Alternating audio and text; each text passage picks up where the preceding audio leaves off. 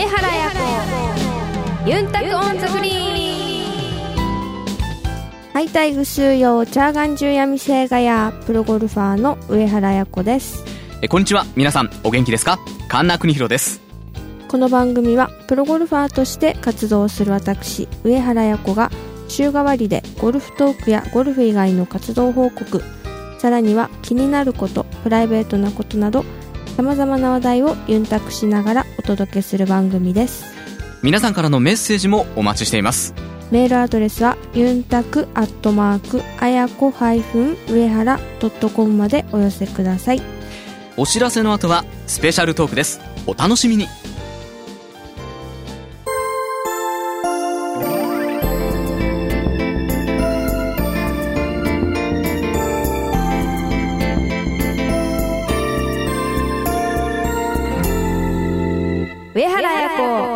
ンタクオンザグリーン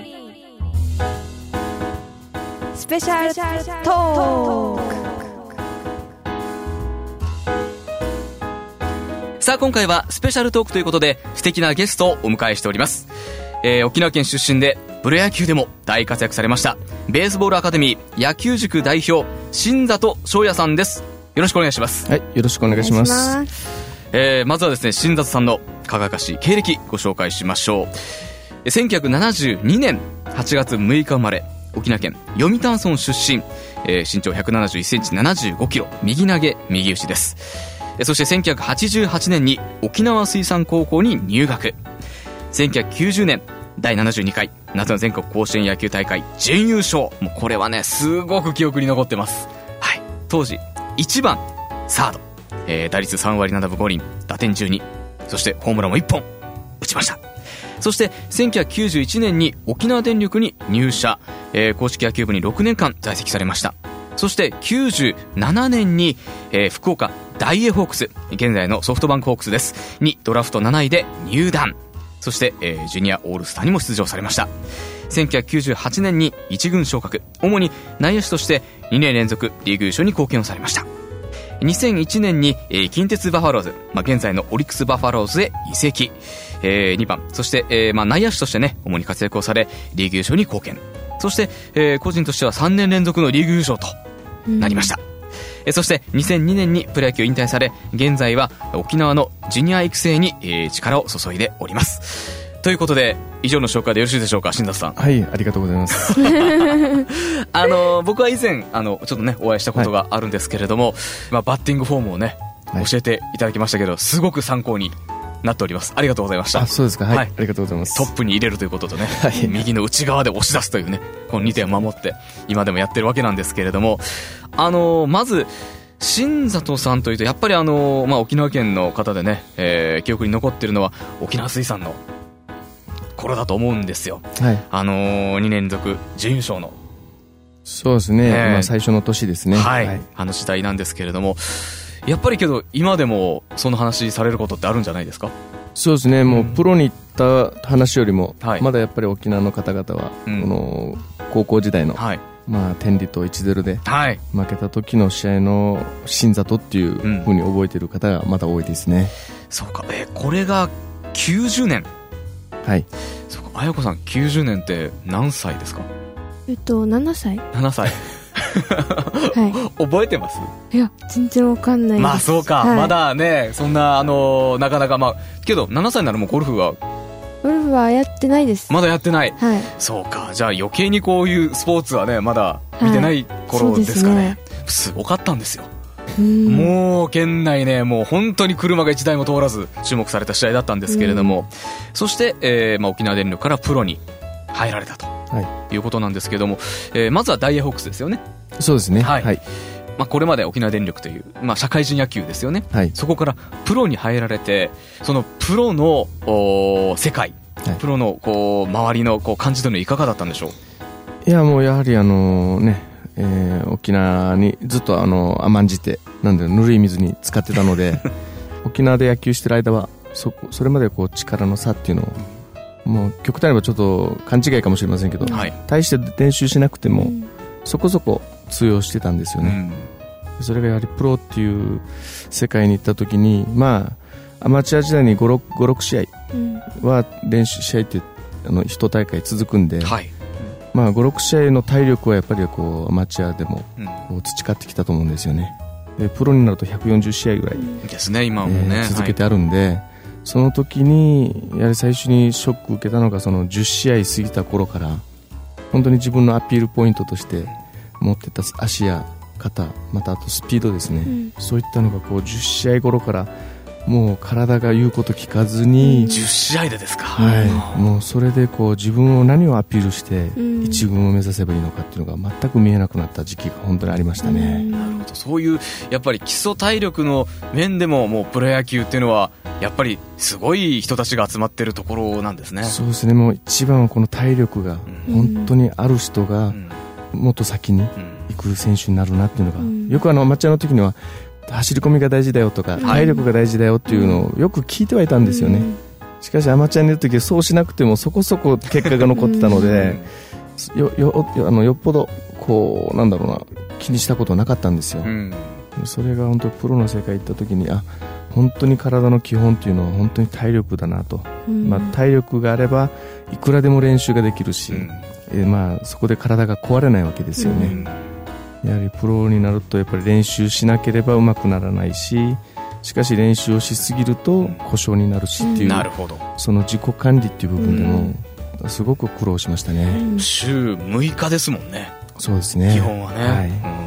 けどまあ綾子さんもねもちろはい。んプロの世界でもう毎週毎週試合があるわけじゃないですか、そういうあの、まあ、技術的な面ももちろんですけど今おっしゃったの基礎体力っていうのもうん。やっぱりプロゴルファーも重要なポイントじゃないかなと思うんですけど、そうですね、うん。もう私たちプロゴルファーも結構36試合って連戦がずっともう毎週のように毎週ですもんね、はい、あるのでそういった意味ではやっぱり基礎体力も本当大事になってきますし、うん。あとはやっぱり最終日にいかにこう集中した状態で、そうか、はい、えーやっぱりこう上げていかなきゃいけないわけですもんね、うんなるほどうん。まあ、これが、ね、やっぱりそのプロの世界で通ずるポイントかなとも思うわけなんですけれども、えーそして、えー新里さん、まあ、プロ野球選手、大英、そして近鉄でも活躍されましたけれども、プロ野球を引退されて、そして、えーまあ、沖縄に戻ってこられて、はい。で現在、野球塾という,、ところで、ね、代表をされていくいるわけなんですけれども、えー改めてこのベースボールアカデミ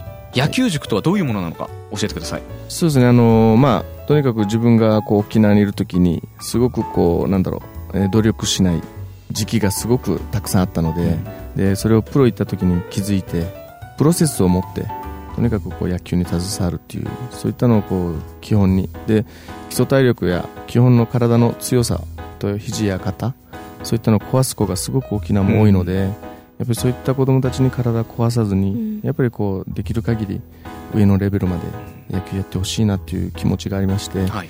でそこでこう野球塾っていうことで、まあ、あの多分分かりやすく言うとあの学習塾の、うんまあ、野球を勉強する場所っていうか感じであの始めました、はい。えっ、と、89、数字で89、そして漢字で塾と、野球塾ということなんですけれども、えっと、開校されてどのぐらい経つんでしょう？もう、えーかれこれ6年7年に入りますね、うん。はい、えっと、先ほど伺ったら、あの、1期生にすごい選手がいますもんね。そうですね。注目の選手がね、今ね。はい。あのまあ、沖縄尚学が、はい。えー優勝した時の東山君はまあ実際直接は見てないんですけども、はいそこでキャプテンしてた、えー西目君や、また伊子君、うん。でまた4番バッターを打ってた中曽根君と、はい。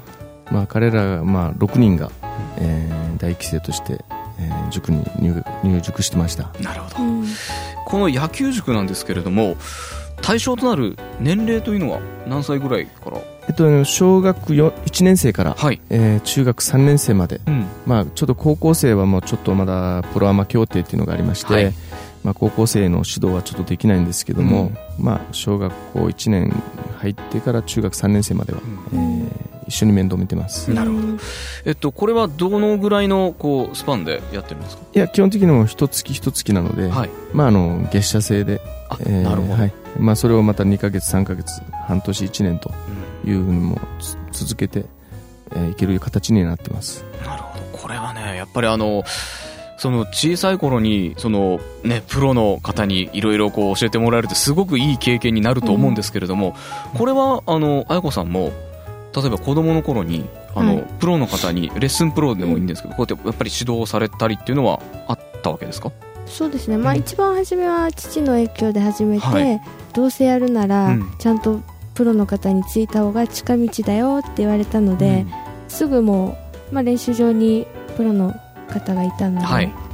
お願いしうて、ん、という感じでした。なるほど。はい、あのー今振り返ってみてもその時に教わったことっていうので、うん。やっぱりその生きてることってありますよねきっとそうねですね。やっぱうんり多分絶対自己流でやってたはらい。良くないじゃないですか、やあのどうしてもね。はい、はい後で直したい癖も、うん。なかなか抜けきれなかったりとかあると思うんですけど、はい。まあ初めからちゃんとそういうプロの方に見てもらったら、うん。まあ、癖もなくこうできると思うのでそういった意味ではやっぱりあのすごく良かったなって思います。そうですよね、はいやっぱりそうやってあの、ね、きちっと知識のある方に習うっていうのは、技術向上の、ね、近道だと思うんですけれども、あの新達さん、はい。そうやってあの、まあ、指導されてる中でですね、はい。まあ、沖縄の子どもたちに、えーまあ、教えていく中でですね一つ気になってるのがやっぱりその怪我が、はい。ねえーまあ、あるということだったんですけどやっぱり野球って、ね、あの小学校、中学校高校で終わるものじゃないじゃないですか。そうですね。その先の方が長いですよね。ですよね、はい。あのまあ、もちろんプロでやられる方社会人もそうですけど普通にこうプレーするにあたってもやっぱり怪我があると自分のね思う通りにプレーができないそうですね。人もね、多いと思うんですよ。でそれに対してですね例えばあのいろんな指導者の方がはい。いると思うんですね、はい。現在でも。そうですね、でやっぱりあの特に、まあ、ピッチャーうん。あの、まあ、投げすぎとかですね、はい。あのまあ、今でこそ、ね、そのまあ、分業制だったり少しそのあたりをう意識する場面も多いと思うんですけどね。その、まあ、ピッチャーに関しての、まあ、成長期ですもんね、はい。うんに関していかがですか？そうですね。もう最近こういろいろこうね地域回りながら野球、まあ、少年野球の大会とか試合とかよく見に行くんですけども、えー自分らがいた時代に比べれば本当にこう緻密でうん。すごくこう内容が難しくなってきてるんですよ、はい。まあ、その中で今よくあの僕あちこちこう指導を回るときに指導者の方々にしっかり言うのは大人の方が子供たちを指導するときに間違った知識をうん。あえて壊れるようなうん知識を教える大人は一人もいないよと。うん。だからいろんな考えがあっていろんな方法があるっていうのはそれは全て正しいこと。うん。ただ間違ってはいけないものはやっぱり物事っていうのは全て順序があって、はい。まあ、だから今アマチュアの方々が教えてる指導っていうのは一番情報として新しいのが、まあ、高校野球ですよね。うん。で大学進んだ指導者もいますよね、はい。で結局その自分が携わったその一番新しい野球の内容を今少年野球の子供たちに教える指導者が多いんですよ。うん。なるほど。わかりますね、はい。一番新しいわけですから、はい。自分が自分が習ってきた野球が一番新しいのがその大学や高校生高校の時代の野球を今の少年野球の子供たちに指導してるんですよね、はい。だから結局子供たちってまだ体もできてないし、まだ知識もそれほど豊富でもない中でやはりこうたくさん難しい話をしてうん。でホームを作ったりん。いろんなことをやってるんですようね、うん。だからそうなると指導者の方々もずっと小さい時からうん。こう指導してるので中学高校っていうのも結局同じことしか伝えられないわけですよ。なるほど。うん。そういう中でどんどんどんどん子供たちは同じことをやるんで、ん。だんだんこう飽きてきたりしますよね、うん。そうするとマンネリ化したりして、うん。で子供たちにじゃあどうやって今度はこう野球を教えるかというと練習試合などはい。そういったのをすごく多くやるんですよね。試合が多いんですね。多すぎるんですよ。もう土日で78試合やりましたとかそれがすごいねチーム数あ人数が多いうん。チームならこう特会引っかえうん。こういろいろこうやりくりできればいいんですけどこれが人数の少ないチームやうん。また勝ち勝ちを意識したチーうム、うん。ん要は固定化ですよね、うん。そうなると一人のピッチャーが何試合も投げたとか、うん。そういったことが起こるとやっぱり先ほど言われたように肩を故障したりうん。肘を故障したりっていう怪我につながりますよね、うん。はい。僕これあの放送されるかわからないんですけど はい。大学野球があるじゃないですか。はいはい。特にトートなんですけど、はものすごく投げさせすぎだと思うんですよ。いはい。どう思います？いや本当多いと思いますよ、ね。投げすぎだと思いますよ、あの、まあ、甲子園ならちょっとわからないでもないんですけど、はい、大学野球であそこまで投げていいのかなって思う時が多々あるんですけど、はい、どうでしょやはりね人材がいればいいんですけどう、ね、はい。しかし結局注目を浴びてる選手がほとんど投げるわけじゃないですか、うん。それ考えるとやはりこの人にかかる負担というのは大きくなって、はいまあ、その先にすごく弊害が出たりしますよね。そうなんですよ。大学でね、終わりではないですからね。はい。まあ、プロも行ったり、その後のね、人生もありますんで、はい。200何十何球投げ、中1日でまた100球ぐらい投げたりっていうのがね、ね、ありましたんで、ちょっと、それはどうかなって僕思ってたところがうん。あるんですが、すいません、話がちょっと脱線しまして。ピッチャーって投げすぎたらやっぱり良くないんですか？あの使い方次第なんですよ。だからよく野球で言われるのは肩は消耗品だよとうん。言われるんですけど僕の知識の中ではそこまで消耗品じゃないんですよ。うん。それはあくまでもあの投げ方であったり、うん。使い方によって、うんその人それぞれあの差は出てくると思うんですけど、だから先ほど言われたようにきちっとしたうん。この子に合ったフォーム形っていうのをはい。やっぱり見つけてあげて、うん。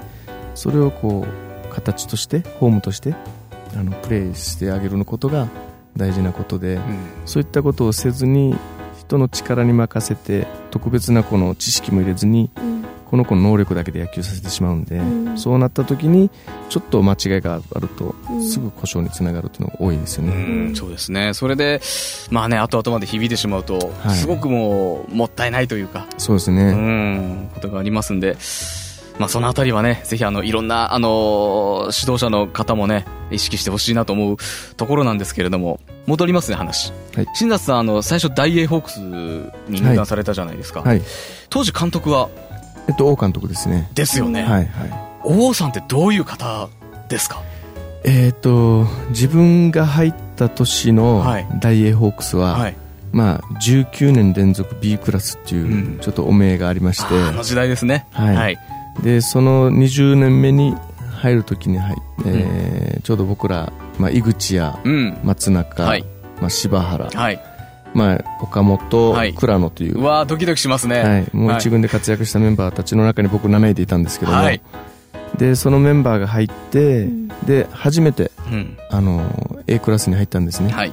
でその時の王監督は本当にこうベンチの中にいて要はまあピッチャー交代って出ていくわけじゃないですか、でそうしてその交代したピッチャーがストライクが入らなくなると、もうベンチの中をそわそわ歩き出すんですよ。もうカリカリカリカリ始まってですね、へでそういうその雰囲気がすごく選手たちからしてうわまた始まったよ始まったよっていう風になったんですけども、後々話を聞くとやはりプロたるもの、ここが、まあ、コーチもスタッフいますよね、うん。で自信を持って出した選手が、うんなぜストライクが入らないんだと、え。うん。もうそれがわからないと。で全くもう天才肌ですからはい。そのできない選手がなぜ出る出てるんだみたいなそういった形もすごくカリカリして。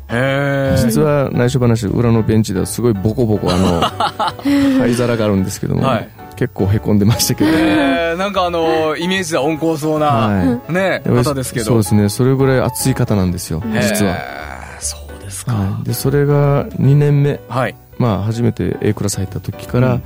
やはり監督だいぶ変わりだしてですね、うん。で変わったのにはなぜかというとあのやっぱり自分にず全て移してたらしいんですよ、うん。できないことがおかしいと。うん。じゃあそれをちょっと言葉おかしいですけどあ普通の人はできないもんなんだっていうふうに考えるようになってから、うん。少しずつ落ち着いてきてですね、はい。もうそれからもうだいぶこう大英っていうのはだいぶこう優勝が、いや、もうそこからはね、はい、どんどんどんどんこう勝ち進みましたんで、うんはいその頃からは本当にこう見た感じのはい。こうどっしり構えて、はい。オーラのある監督でしうたね。ん、なるほど。ちょっと王監督の話もね、こうやって、あの、聞きたかったので、はい伺いましたけれども、あの、じゃあもう一つだけ、その後近鉄にはい移られましたよね。はい近鉄の雰囲気って、はい、まあもう今ね、近鉄バファローズっていうのはなくなってしまいましたけれどもそう、ですね。どういう球団だったんですか？いや本当にもう大英ホークスと全く対照的に、うんはい。まあ大阪ですよね。はい。もうあの、球団ないんで、あの、はい言えることは言ってください。はい、もうなんだろう方言でもいいんですか？イケイケどんどんみたいな あの、伊手前打線っていうふうに、はいはい。大阪言われてましたよね。あのーもう調子に乗ってガンガンこう打つという手前打線というものがありまして。みんなに乗っていけみたいな形で、うんだから、ダイエーと比べてすごくこう緻密な野球っていうのなくて、はい。どちらかというと本当に力と力の勝負で、うんもうこう思いっきり、思いっきりよく野球はいはいをさせてもらったんで、うんまあ、大英にいる頃よりは、はい。まあ、大英で4年間一応実績は、うん。まあ、ちょっとなんですけども、うん作ったんで、はい。でその実績で、あのー近鉄に近鉄の方に移籍したんで、うんそこからスタートさせていただいたんでですね、はいまあ、どちらかというとこう自分のやりたいようにうん。プレーさせていただいて、はい。一番楽しい時期だと思いますかねそうですか。はいほなんかそういう戦略ってやっぱ監督が決めるんですか、そうですね。うん。また地域性もあると思うんですけども、うん。やっぱりやっぱ各球団チームによってはい。やっぱり変わってきますね、うん。うどうしても球団のカラーってありそうですね。ますよね。はい。出てきます、どうしても、あこう場所変わった時にチームがはい、それに合わせるのも大変ですね。だからあの移籍してはい。急に活躍しだす選手がいたり、うん。まあ、もちろん活躍しなくなったりする選手もいますけど、うん。やっぱりプロに行く選手ってやっぱりそれなりに皆さん力はあるんで、うん。それがだからその指導者であったり、うん。まあ、人ですよね、はいはい。その環境とかで急に変わって本当にない力を出したり、うん。今までこうくすぶってた力がうん。本当にこう安定して出せたりっていう、うん。なんかこういうきっかけもあるんで、うん。本当にそういう意味では人って分かんないなと思いますうね、ん。まあ、それも一つのきっかけはい。ですもんね。例えば自分であこのチームの戦略がいいからこのチームに入りたいっていうのもできるんですか、これはあの FA とか、はい。FA 権今ありますよね。えっとですね、あの、プロだと、今だと、えっと、8年ですかね、はい。国内だと8年、はい。あの、一軍で、はい。えーまあ、在籍日数があると、うん。自分からフリーエージェントといって、うん。好きなチームに行きたいですという権利を得られるんですよ。はい。まあ、ただ相手チームが、はい。あの、取るかどうかわかんないんですけど、うんそういう自分からの権利をはい。持つこと、選手側が持つことできるんですね。でも8年経たないとダメなんですよそうなんですよ。それも1年一年一軍でプレーしないとダメなんですよ。二軍じゃダメなんですよ。ダメなんですよ。厳しいですね。だからもう高校での選手ででも、もうそれなりの年になりますんで、はい。それが大学、社会人だと、やっぱり30歳を超えちゃったりもするので、なかなか難しい権利では。でも8年だったら、うん。もう自分がその色に染まらないとダメですよね。そうです。もう合わせせるというね。はい。うんだから今はその入団の時に拒否をして、はい。また行きたい球団に、うん。まだあのオファーが来るまで待つっていうこともしますし、うん。前ならプロに行くって言っても嬉しくてうん。やっぱり普通は問答無用ですぐ手を挙げていったと思うんですけど、今はやっぱりそういった自分に合ったカラーのチームをうん。探すようにもなってるのも今の時代ですね、うん。まあ、やっぱりそのチームなので一つ一つなのでね、はい個人のもちろん気持ちもあるんでしょうけど、うん。でも短くなったんですよその8年も。もともと最初はもう10年だったのが少し短くなってきて。うん。まあ、その中でまたね指導者が変わったりともいろいろあるんではいはい。だから一概にも、うん。あのー全てが同じ方向にはいかないんでは監督が変わればチームカラーも変わっていくいので、うん。そういった意味では、まあまあ、待つのも大事ですよね、うん。はい。すみません、ちょっとなんかそういう、えープロ野球の話、えーが多くなってしまいましたけれども、少しまた、えー話を戻しますね。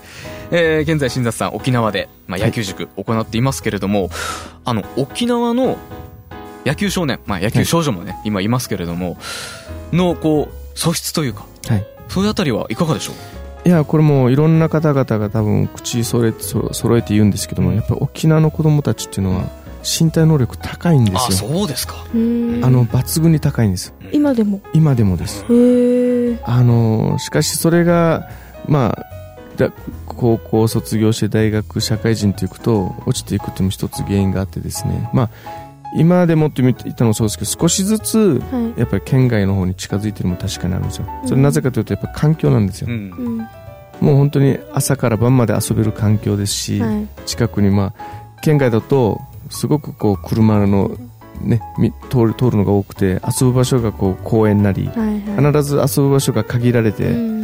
やっぱりあるのが県外なんですよね、沖縄だと本当に近所でも走り回ったり、もう海にも泳ぎに行ったり、はいもうどこでもこう遊び回れる環境があるわけですよね、はい。やっぱりそういった意味でやっぱり多分もともと足が速いだろうし、うん。うんで木登りも平気だろうし、はい。だから力が強いんだと思いますね、うん。まああのそういうね自然が近いというのは、はい。ね身体能力というかまあ子供のね、えーうちには非常に大きなことだと思うんですけれども、はい。えっとそうやってまあ指導していく上でですね今後どういうふうにそうですね。だから先ほど言ったようにこの本当に持ってる力っていうのはずば抜けてるんで,、うん。でそれがまあ僕自身もそうなんですけども、はい。親が産んでくれた体。うん。でそ環境が育ててくれた体。その中でこうある程度何でもできてしまうんですよ、でその沖縄の子が悪いところはそのある程度できてしまうので、うん。何もこう迷わずというか、何も考えずうん。動く動きたいように動いて全てのスポーツをやるので、うん。うん結局これが動かなくなった時の自分ってどうやったら動けるのかなんて考えたことがないんですよね、あだから体が動く間のプレーはずば抜けて素晴らしいんですけども、うん。それが先ほど言ったように何試合も何試合も、うん。その中で体が疲れてきたり、はいはい。どこが痛くなってきたりって、そういった時にじゃあその高いレベルの動きができなくなるわけですよ、そうなった時にできない自分をを修正ができないっていうんですか、うん調子が悪い時こそあのこう対応する力って絶対プロの戦いの中では必要ですもんね、はい、だからうん。いい時の自分を出すことは得意なんですけども、うん。その悪い時の自分をどういうふうにすればいい時の自分に近づけるっていう知識がないんですよ、うん。なるほやっぱりそういったのをやっぱり今塾の方では、どはい。うんやっぱり考えてプレーをしなさいと。ういうんのをと口酸っぱく言ってますね、うん。これは綾子さんあのゴルフははい常に考えるじゃないですか、はもう一打一打全部考えるじゃないですか、うん。やっぱりあの調子がねいい時、うん。悪い時あると思うんですけどその時の対応力ってやっぱりゴルフにも必要ですよね。そうですね、うん。まあいくら調子が悪いって言っても試合は毎週やっぱあるのでですよね。その中でうまくこう結果に結びつけていく。うん。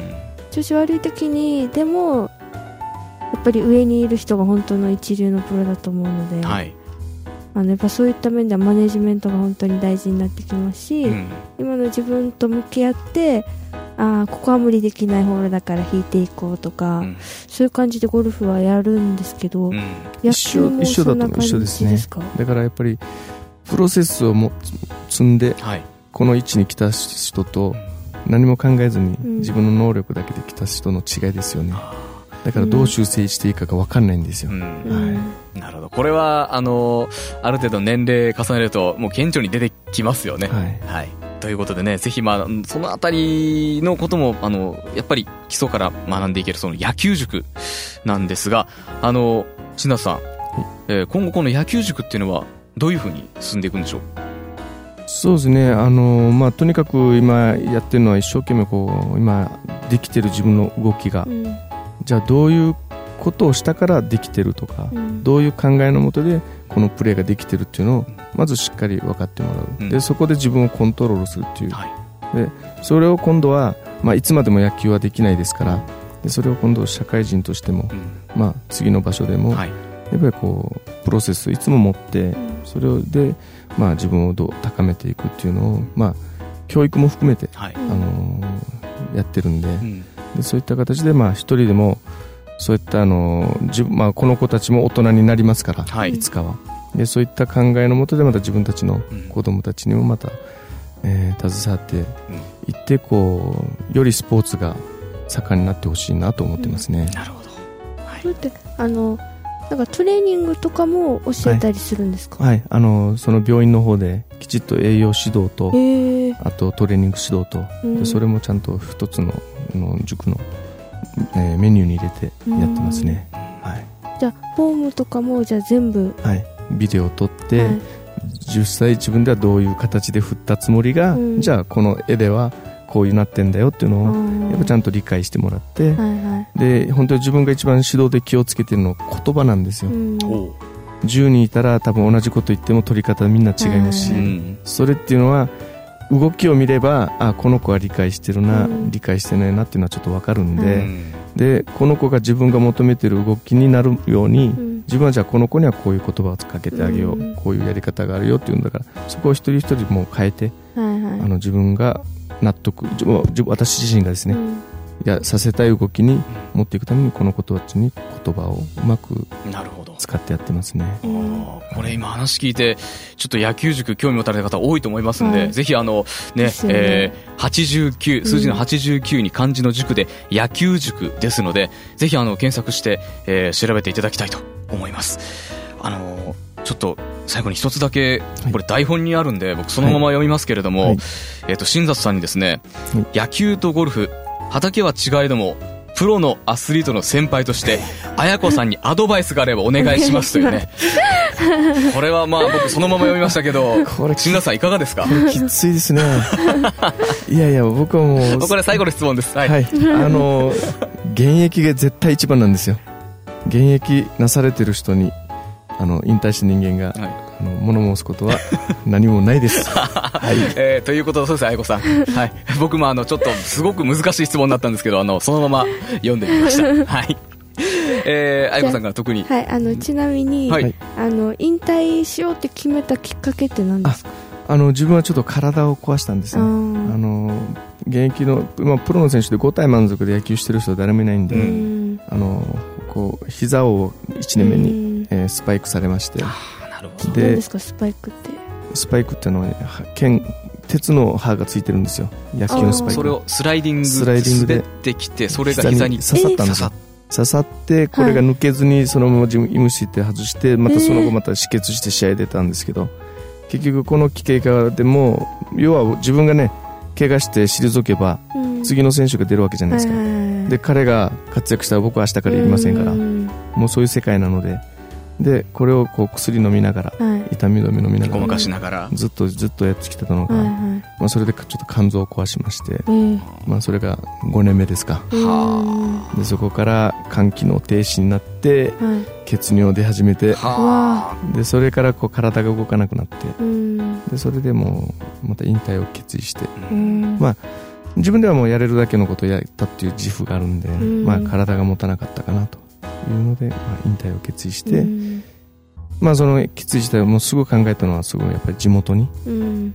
帰ってうん。自分がアマチュア時代に何も分からずに野球してたのをうん。プロに入って気づいたんで、うん。それをじゃあ小さな子供たちに自分と同じ思いをさせたくなくて。だからプロ野球選手に育てるのは自信あできると思うんですよ。はい。これから先もあうん。のいろんな方々がですよ、うん。だけど今沖縄に足りないのはそのプロの世界で息の長い選手。はい。うん。ということはやっぱりこう何年も積み重ねるっていうことなんで、うん。そういった選手をやっぱり、あのーどんどん輩出していきたいなっていう思いで、うんあのー沖縄に帰ってきてますんで。なるほど、はい。これはねご自身の経験をお踏まえてのね、うん。えーまあ、現在の活動だと思いますのでぜひ、えー皆さんもあのチェックしていただければと思います、えー、新田さん、はい。そろそろ最後の質問になるんですけれども番組をお聞きの皆さんに何かお知らせがあればお願いいたします。そうですね。あの今沖縄県はその野球だけ今話するとその高校野球が今メインになってると思うんですよねでもっともっと大人の方々メディアの方々にぜひあの応援してほしいなと思うのが甲子園で活躍した子どもたちが今後大学社会人といろいろこう次のステップに行くために、まあ、ワンスパンツースパン入れてでそれでもダメだった時にやっぱり地元沖縄に帰ってくると思うんですよね、やはりこの自治体やその地域の方々がまたこの子たちをこうその地域のヒーローにしてしまってますんで,、でその人たその子たちが帰ってきた時にやっぱりこの今後ジュニア育成とはい。その地域の子どもたちのためにまた活躍できる場を作ってほしいなという願いとまたそこからプロまでこう経験した人間がまた沖縄に戻ってきて、まあ、これからどんどんたくさんの人間が出ていってますんでいろんなスポーツが。で彼らが、まあ、ちょっと言葉おかしいですけどリタイアして戻ってきた時に、えーやっぱプロまで行った人たちというのはまたそこで沖縄県がやっぱりこのスポーツ振興とはいいう形でジュニアのうん。育成に携わりながらやっぱりこうなんていうんですかねつながりをうん。いつまでも持って、旬旬の時だけ取り上げてでそれが終わったらもう知らん顔っていうことではなくて、うん。やっぱりこう全あの県民でつなげてこのこ子供たちにこうつなげていければいける場所をうん。やっぱり作っていきたいないきたいなと考えてますんでぜひそういったのでもう興味ある方がいれば、うんあのぜひいろんな方々と相談しながら沖縄県を踏まえてははいやっていきたいなと考えてます。はい。ということで、えーお時間となりました。えー今日のゲストは、ベースボールアカデミー野球塾代表、新里翔也さんでした。どうもありがとうございました。ありがとうございどうもありがとうございました。えー来週のコーナーは、ユンタクゴルフです。皆さんからのメッセージもお待ちしています。メールアドレスはユンタクアットマークあやこハイフン上原ドットコムまでお寄せください。お楽しみに。上原彩子ユンタク on the greenあやのルーチームにこのコーナーでは毎週上原綾子プロの大会直後の生の声をお届けします。先週はオープンウィークで沖縄でゆっくりしたりちょっとお仕事をしたりあとは葛西であのピンの新作のアンサーのクラブの発表会が行われました。でそこで契約選手である中井楽さんと一緒にイベントを行い中井さんともいろいろ細かい話もできてプラスになりましたしまたファンの皆さんも会場に足を運んでいただきありがとうございました。その時にもお話ししたように、まあ、今年アンサーが9月発売なんですけどサンデーからドライバーも使い始めアイアンもサマンサから使い始めすごくあの自分の方向性と合っているクラブなので後半戦もすごく楽しみですし今週の明治からいいスタートが切れるように頑張りたいと思います。また小樽も一日観戦に行きすごく勉強になったのでその辺も活かしながらと明治につなげたいと思います。上原彩子ユンタクオンザグリーン。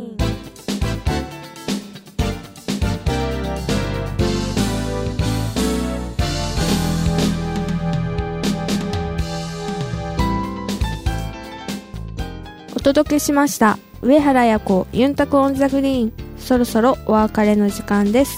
えさて今週は沖縄から遠く離れて北海道札幌国際カントリークラブ、えー島松コースにて行われます、はい。明治カップへの参戦となりますね、えー意気込みをお願いします。そうですね。まあ北海道はあの洋芝で本州とは違う芝なのでまあ前の週も休みだったので、早くこの芝の感覚に慣れていい形でこう臨めるようにいい準備はしたのであの優勝争いできるように頑張りたいと思います。はい、えーあなたの応援をお待ちしております。それでは上原彩子ユンタクオンザグリーン。また来週。お相手は上原彩子と神田邦弘でした。またイチャヤビラー